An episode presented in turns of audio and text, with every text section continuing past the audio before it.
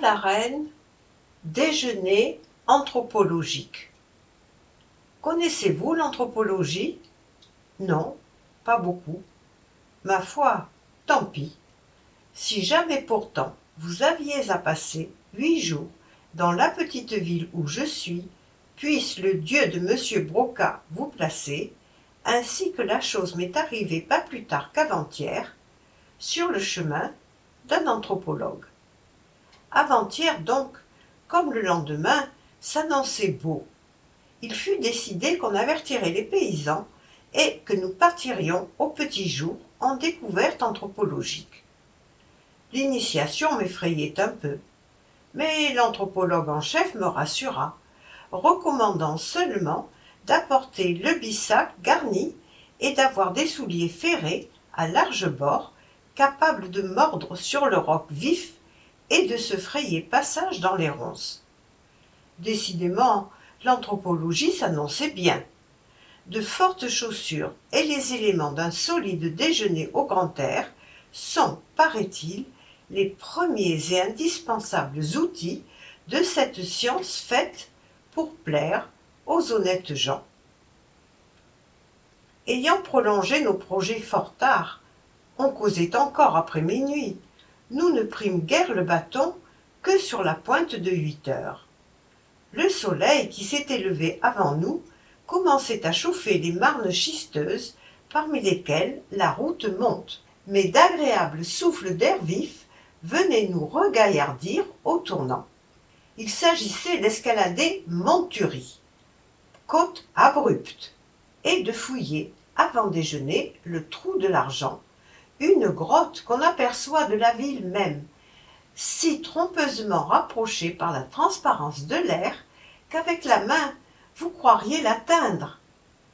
Elle n'en est pas moins à douze cents mètres au-dessus du niveau de la mer, soit neuf cents au-dessus de l'endroit relativement élevé d'où nous partions. La grotte du trou de l'argent faisait parler d'elle. Un jeune gredin du nom de Rascasse Gredin que tout le pays a connu alors que, pas plus haut que ça, il galopinait par les rues, il y avait, à ce qu'on me raconte, pendant quelque temps, élu domicile. Assisté d'un ami, comme lui mal vu des gendarmes, il essayait de ressusciter là, en pleine Provence, les pittoresques traditions du vieux brigandage. De ce lieu d'exil perché, loin des hommes, mais près des aigles et des gens leblanc ayant sous ses pieds la ville et la vallée il voyait tout en bas monter d'entre les toits la fumée de la maison natale. Tandis qu'au loin se déroulaient les interminables rubans blancs des trois grandes routes son domaine. Un an durant rascasse et son ami vécurent heureux rançonnant les fermes qui leur fournissaient pitance et boissons efforçant nuitamment les églises rurales dont il fondait au premier coin de bois venu, sur un feu allumé entre deux cailloux, les calices et les ciboires, s'offrant même parfois, au retour des marchés, le piquant d'une arrestation à main armée. Tout ici-bas a une fin. Enhardis, nos gaillards ne se cachaient plus. Des bergers les dénoncèrent, et la gendarmerie les prit au gîte un dimanche, jour de repos, tandis qu'ils se fricassaient un lapereau dans leur grotte, d'ailleurs très convenablement aménagée et meublée. Ils furent condamnés au bagne, embarqués. Rascasse mourut dans la traversée. Comme l'histoire de Rascasse se terminait, nous atteignîmes un premier plateau en haut de la côte. Il y eut un moment de silence, pendant lequel chacun put méditer et s'attendrir sur cette destinée tranchée dans sa fleur. Ici, la vraie montée commence, montée presque à pic, harassante et rude, sous le soleil haut maintenant.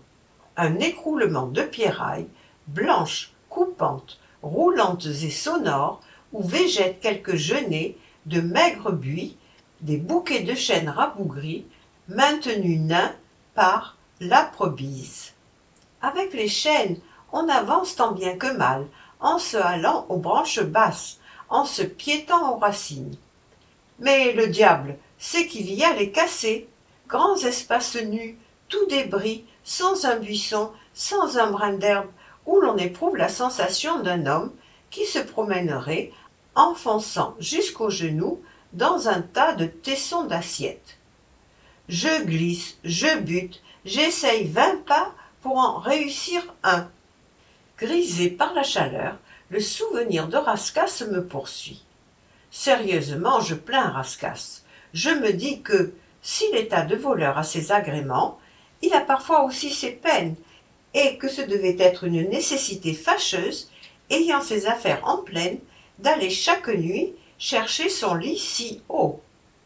Notre anthropologue, lui, trotte devant, parlant fouille, flairant la trouvaille, rêvant silex poli et crâne perforé. Un coup de collier et nous y sommes.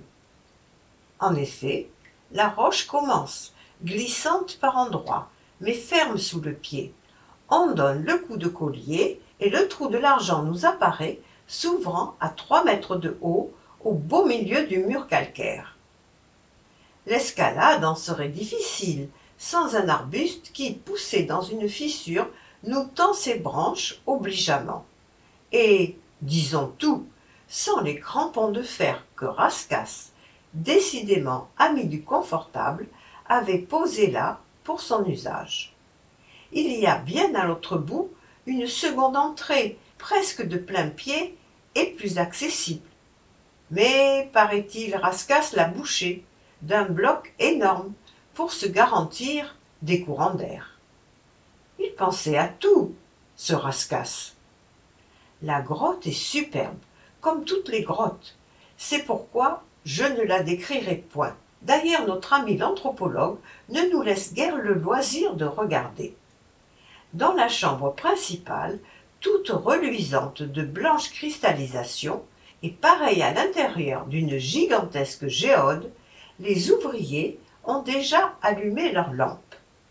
On commence par déblayer un important dépôt d'os de lapin, débris de cuisine laissés par Ascas et trop récents pour nous intéresser.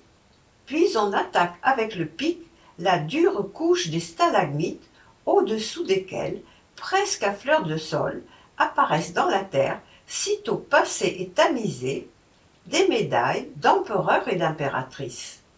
Un probus, un Gordien, un Claude le Gothique, une Julia Pilla, femme de Septime Sévère, d'un profil admirable, sous sa lourde chevelure ondée, que décore une sorte de demi-croissant. De qui peuvent venir ces reliques?